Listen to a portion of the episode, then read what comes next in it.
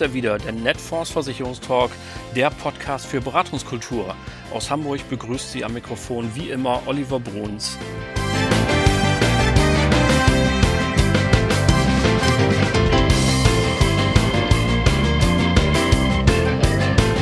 Schön, dass Sie wieder dabei sind, dass Sie eingeschaltet haben, uns ausgewählt haben.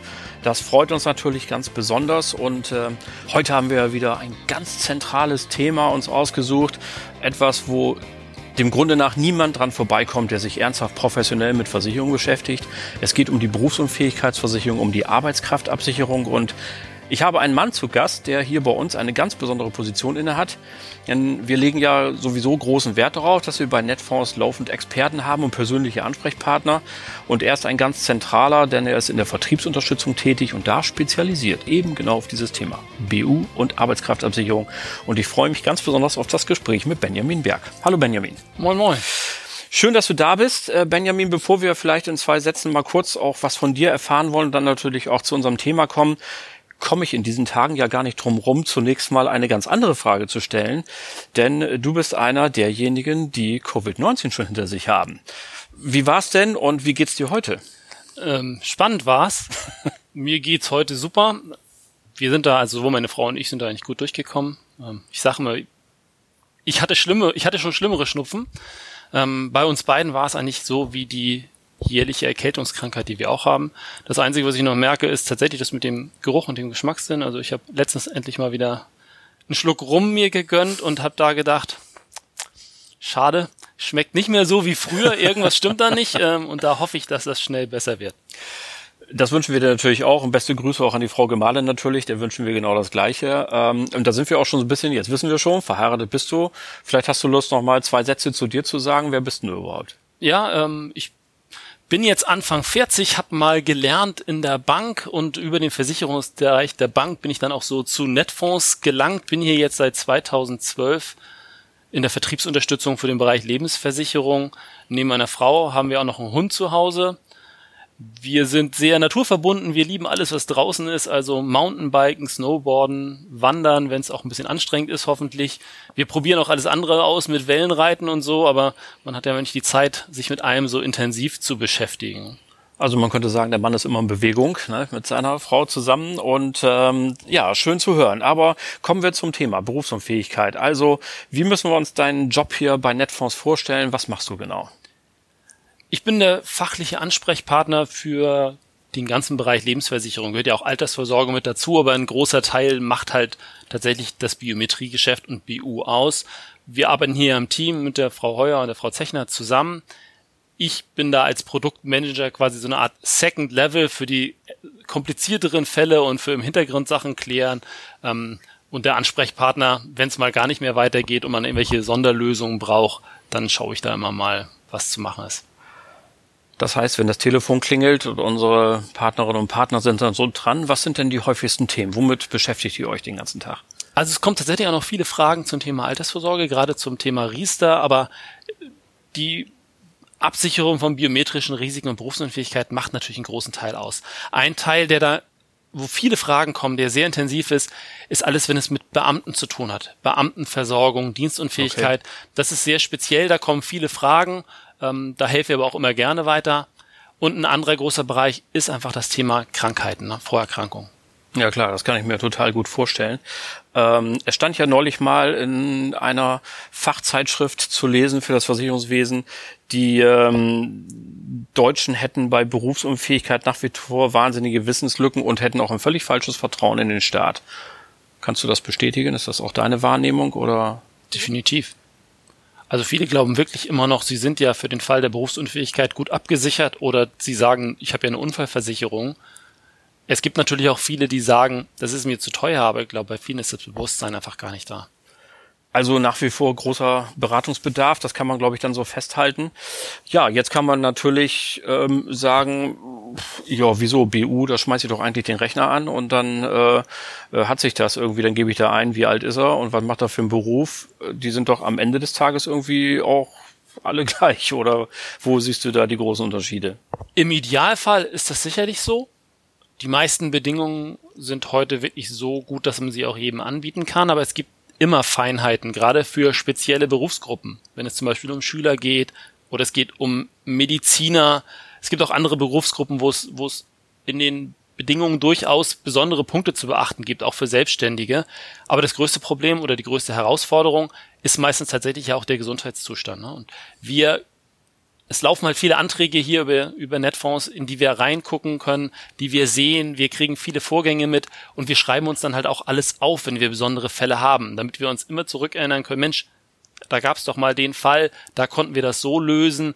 Wir können hier bei uns keine verbindlichen Voten aussprechen, aber wir können zumindest eine Richtung vorgeben und sagen, bei der und der Gesellschaft haben wir einen ähnlichen Fall gut unterbringen können. Oder wir können Tipps geben, wie man eine Voranfrage richtig vorbereitet. Dass wir sagen, besorgt die und die Unterlagen und versuch es bei der und der Gesellschaft, weil da haben wir jemanden mit dem zweiten Kreuzbandriss immer noch versichern können.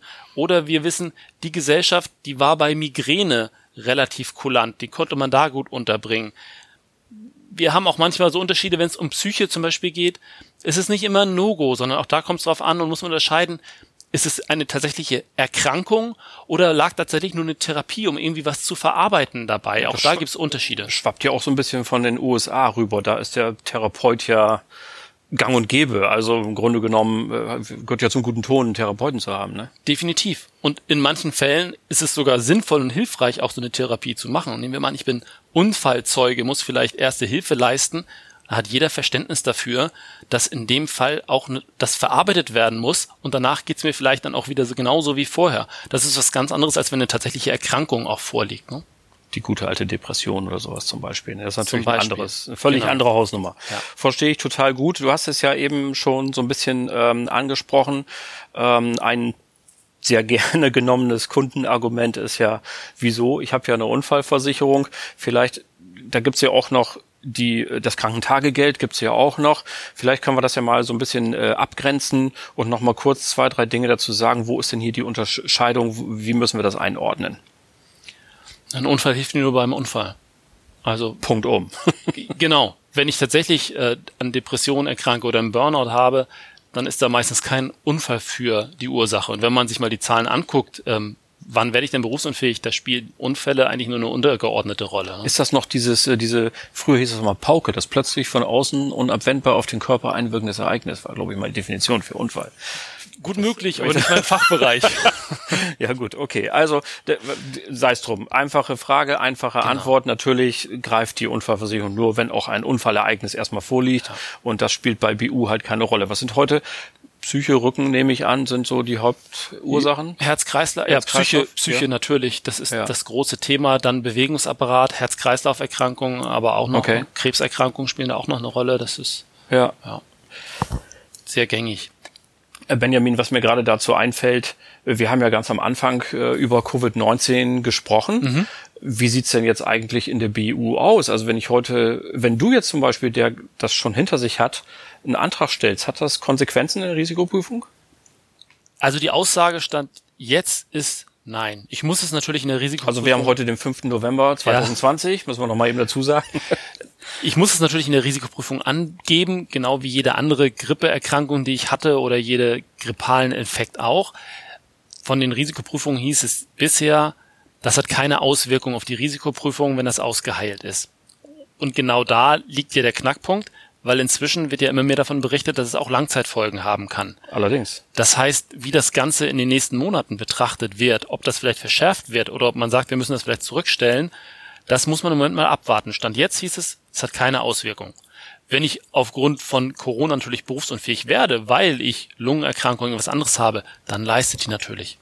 Selbstverständlich, das ist ja klar. Dafür kann man nichts, aber gut halten wir fest für die Antragstellung. Wenn ich heute also einen Kunden habe, der so wie du äh, das schon hinter sich hatte, dann im Moment gibt es noch keine erkennbaren Konsequenzen, möglichst schnell beantragen, genau. in der Hoffnung, weil wir keiner weiß, wie sich das in den nächsten Wochen und Monaten entwickelt. Ja. Prima.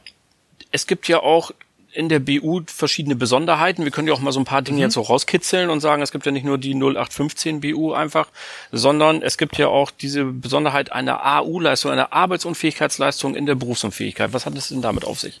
Finde ich persönlich eine der sehr sinnvollen Innovationen der letzten Jahre, weil wenn ich in, die Lage komme, einen BU-Leistungsantrag zu stellen, dann geht's mir in der Regel schlecht. Ich bin schon eine ganze Zeit krank, ich bin schon eine ganze Zeit zu Hause. Ich habe auch schon eine ganze Zeit finanzielle Einbußen, weil sechs Monate müssen ja mindestens vergangen sein. Das heißt, ich stehe da unter einem enormen Druck, gesundheitlich, emotional, aber wahrscheinlich auch finanziell.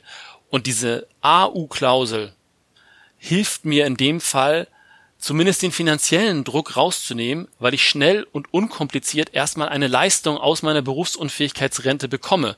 Denn ich muss hier diese sechs Monate AU nachweisen. Das kann ich in der Regel mit einer Krankschreibung, mit einem Attest vom Arzt und bekomme dann schon mal eine Leistung, so dass mir der finanzielle Druck so ein bisschen genommen wird und ich dann ganz in Ruhe den Papierkram, der mit so einem Leistungsantrag verbunden ist, in Angriff nehmen kann, dass ich da ein bisschen Druck wegbekomme. Wo habe ich denn jetzt die Abgrenzung zum Krankentagegeld? Also das, die, die KVs bieten ja Krankentagegeld an, ähm, was ja dann halt so diese Lücke zwischen dem, was die gesetzliche Kasse ähm, zahlt und was ich tatsächlich ja netto habe, ausfüllt. Wo ist da der Unterschied? Kann ich, oder ist das einfach nur, ja, eben eine praktisch mhm. im ganz äh, im laizistischen ausgedrückt quasi ein Krankentagegeld von der BU, so ungefähr? Im Prinzip ist es eine, eine Zwischenstufe, weil das Krankentagegeld senkt, setzt ja schon früher an. Mhm. Nicht erst nach sechs Monaten. Gut, ich kann es auch dann vereinbaren, aber die Re in der Regel fängt es ja früher nach an. Sechs Wochen, ja. Genau. Klar. Und normalerweise ist in den Bedingungen der Krankenversicherer ja auch geregelt, das Krankentagegeld wird eingestellt, wenn du berufsunfähig bist. Ja, meist so ein bisschen überlappend immer, ne? So ein paar Monate, ja. Genau. Aber grundsätzlich ja. Aber das Interessante bei der, bei diesen AU-Klauseln ist, dass da muss man in die Bedingungen schauen, aber in der Regel sind die so formuliert, dass ich dann keine BU-Leistung bekomme, sondern ich bekomme eine Leistung aufgrund von Arbeitsunfähigkeit. Und dann kann der Krankentagegeldversicherer die Leistung nicht einstellen. Weil ich bin ja noch nicht berufsunfähig, ich bin immer noch arbeitsunfähig. Das heißt, diese Definition, das Tagegeld endet, wenn ich berufsunfähig bin, gilt weiterhin, aber in dem Fall bin ich noch nicht berufsunfähig, sondern ich bekomme erstmal eine AU-Leistung, keine BU-Leistung. Und solange muss der Tagegeldanbieter weiter leisten. Ich stelle dann ja einen BU-Antrag und wenn der dann genehmigt wird und tatsächlich es heißt, du bist berufsunfähig, dann würde auch der Tagegeldanbieter hingehen und schauen, die Leistung äh, zu überprüfen und einzustellen. Aber zunächst mal kann ich beides parallel beziehen. Okay, das hört sich sehr gut an. Ähm, ich habe noch mal eine ganz andere Frage und zwar die grundsätzliche Entwicklung am Markt. Da würde mich mal deine Meinung interessieren. Ich habe den Eindruck, dass die BU-Versicherer in den letzten Jahren zwar die Prämien durchaus auch senken konnten, aber im Gegenzug ihre Annahmekriterien extrem angezogen haben, sowohl was die Berufsqualifizierung angeht. Also ich erinnere mich an meinen letzten BU-Antrag, den ich in meiner äh, Vermittlertätigkeit geschrieben habe. Da ging es um einen Tischler und ich glaube, es waren 25, 30 verschiedene Tischlerberufe da. Ähm, von denen, wo wir an die Grenzen kamen und sagen, ja, was bin ich denn jetzt? Ja, weil der alles irgendwie macht. Das war schon kompliziert. Und wo ich mir dann so dachte, Mensch, nimm doch fünf Euro mehr Prämie und dafür machst du die Annahme ein bisschen leichter. Ähm, wie ist das so aus deiner Sicht? War das eine gute Entwicklung oder äh, wünschst du dir auch manchmal zu sagen, Kinders, ihr seht jetzt aber echt ein bisschen streng, wieso nimmt er nicht einfach ein paar Euro mehr Prämie und dann sind ein paar Risiken mehr mit eingepreist? Ja, es ist definitiv so, dass es ganz stark vom Beruf abhängt. Okay. Also für diejenigen, für die die Berufsunfähigkeit eh schon eher erschwinglich war, da ist so dieser, dieser Preiskampf da, für die wird es günstiger, aber tatsächlich für Berufe, die handwerklich tätig sind, wie so ein Tischler oder Zimmermann oder so, die bleiben da ein bisschen außen vor. Die, für die hat sich eigentlich nichts verändert. Da ist es immer noch so, dass die Berufsunfähigkeit tatsächlich auch eine finanzielle Hürde ist. Ob man das tatsächlich mit mehr Beitrag lösen könnte, dann müsste man eher ganz anders kalkulieren wahrscheinlich und sagen, wir haben keine unterschiedlichen Berufsgruppen mehr, sondern wir machen großes Kollektiv für alle, wo alle reinfallen. Dann wird's halt für einen großen Teil aber wieder teurer auch. Mhm. Und von daher glaube ich, dass diese Entwicklung für viele Berufsgruppen da nicht positiv ist. Ja, zu Kollektiven kommen wir ja gleich noch. Vielleicht haben wir doch noch eine andere Idee, aber zunächst mal wollte ich noch mal ganz kurz eben auf den Kern eingehen deiner Tätigkeit. Du hast es ja gesagt. Also neben dem, dass man erstmal rausfinden muss, welchen Beruf hatten der mein Kunde hier, den ich habe, äh, kommt es dann ja eben in aller Regel dazu, dass man den Fragebogen, was die Gesundheitsangaben angeht, seltenst durchneinen kann, zumindest dann, wenn man sich der Wahrheit verpflichtet fühlt, was ja selbstverständlich eine gute Idee ist, sondern irgendwas hat er immer. So. Und äh, was sind denn so die Dinge, mit denen du dich beschäftigen musst? Das hatten wir schon, sondern was machen wir denn jetzt mit denen, die zu krank sind? Da muss man wirklich schauen. Also wenn sie tatsächlich für eine BU völlig außen vor sind, weil die Erkrankung zu groß ist, gibt es natürlich inzwischen Alternativen. Und interessant finde ich die Entwicklung bei dem Markt für Alternativen zu BU, wie zum Beispiel Grundfähigkeiten. Der ist relativ aktiv. Da gibt es viele neue Produkte, da sind viele Entwicklungen da. Ähm, da tut sich einiges. Man muss dann immer gucken, um was für eine Krankheit handelt es sich denn eigentlich genau, weil es gibt natürlich Krankheiten wie zum Beispiel Diabetes, wo ich mit einer BU ganz geringe Aussichten auf einen Versicherungsschutz habe. Da habe ich aber auch geringe Aussichten, wenn ich dann Richtung schwere Krankheitenabsicherung gehe. Ich habe ja schon eine schwere Krankheit. Ja. Das ist ein bisschen schwierig. Allerdings würde sich eine Diabetes kaum auf Grundfähigkeiten auswirken. Das heißt, ich könnte dann vielleicht eher in den Grundfähigkeitenschutz hereinkommen. Während ich, wenn ich Probleme mit dem Bewegungsapparat habe, wahrscheinlich bei den Grundfähigkeiten auch wieder schlecht aufgehoben bin und dann vielleicht tatsächlich hingehen müsste Richtung Dread Disease. Also muss man da auch den Einzelfall sehen und gucken, wo sind die Ursachen genau. Aber die Entwicklung ist da schon groß. Wenn man bei Grundfähigkeiten reinschaut, gibt es inzwischen auch Absicherungen für Fähigkeiten wie Autofahren, öffentliche Verkehrsmittel nutzen. Inzwischen gibt es auch ähm, eine Grundfähigkeit, ein Smartphone zu bedienen. Das heißt, da ist wirklich eine große Entwicklung da und das wird auch die nächsten Jahre meiner Meinung nach noch weitergehen, dass da viel Bewegung drin ist, dass das noch ausgefeilter wird und gerade bei Grundfähigkeitsversicherung habe ich häufig auch so ein Baukastensystem. Das heißt, ich kann verschiedene Baukästen anwählen und andere außen vor lassen und wenn ich vielleicht schon psychische Probleme habe oder hatte, dann kann ich vielleicht den Baustein für geistige Fähigkeiten einfach außen vor lassen und so Versicherungsschutz bekommen. Für alles andere dann. Ja, genau. Also immerhin, das ist ja total gut. Mir fällt da noch was ein. Ähm, und zwar, also früher, wenn ich zum Beispiel eine private Krankenvollversicherung beraten habe, sagen wir mal bei einem Chef, und dann habe ich den nicht untergebracht, weil er eben gebrochene Ohrläppchen und Fußpilz hatte und keiner das wollte. Dann konnte ich ja immer noch rüberschwenken und zu sagen, na, vielleicht finden wir wenigstens für den Stationärbereich eine Möglichkeit über deinen Betrieb, Stichwort betriebliche Krankenversicherung. Wenn man da eine gewisse Anzahl an Mitarbeitern zusammenbekommt, dann bekommt man sogar ja Stationärtarife ohne Gesundheitsprüfung und mit allen Vorerkrankungen drin. Also äh, total super Sache. Gibt es solch eine Idee auch? Also gibt es im Bereich der, der, der betrieblichen Sor Vorsorgen möglicherweise etwas, wo ähm, ich hier reinkommen kann? Dann natürlich mit einem größeren Kollektiv, ist ja klar, nicht als Einzeltarif, aber was Vergleichbares, wo ich mit weniger Gesundheitsprüfung oder vielleicht sogar ganz anderer äh, Risikoprüfung klarkommen kann? Ja, das ist in den meisten Fällen eine gute Lösung, über den Arbeitgeber zu geben, weil auch für die Berufsunfähigkeit gibt es da Kollektivverträge, je nachdem, wie die Belegschaft gestaltet ist, was das für ein Unternehmen ist und wie groß das Kollektiv ist, kann man da mit Dienstobliegenheitserklärungen arbeiten und dadurch schon sehr, sehr vielen auch einen Berufsunfähigkeitsschutz ermöglichen. Da gibt es verschiedene Möglichkeiten am Markt. Das hört sich total gut an und das bedeutet natürlich auch, wir sehen schon wieder, wie breit dieses ganze Feld ist, aber auch ähm, ein bisschen Eigenlob darf zum Schluss ja noch sein. Wir sehen eben auch, wie gut das ist, dass wir Leute haben, die sich seit vielen, vielen Jahren damit beschäftigen und Tag ein, Tag aus mit diesen Dingen umgehen und damit eben auch äh, im Fall der Fälle mit Rat und Tat zur Seite stehen können und gelegentlich auch mal über den Flur verweisen, denn hier genau auf der anderen Seite vom Flur sitzt zum Beispiel unsere Abteilung betriebliche Versorgungssysteme, die dann wieder eingreifen greifen können, wenn es um die betrieblichen Kollektive geht. Benjamin, was soll ich sagen? Ganz herzlichen Dank, dass du heute hier warst und ähm, für dieses Gespräch. Dankeschön. Ja, bitte, immer wieder gerne. Sehr schön und natürlich auch bei Ihnen draußen an den Geräten bedanke ich mich fürs Zuhören. Die nächste Folge erscheint bereits am 23. November. Bleiben Sie uns bis dahin gewogen und vor allem bleiben Sie gesund. Allen Kranken wünschen wir gute Besserung. Schöne Grüße aus Hamburg, Ihr Oliver Brunz.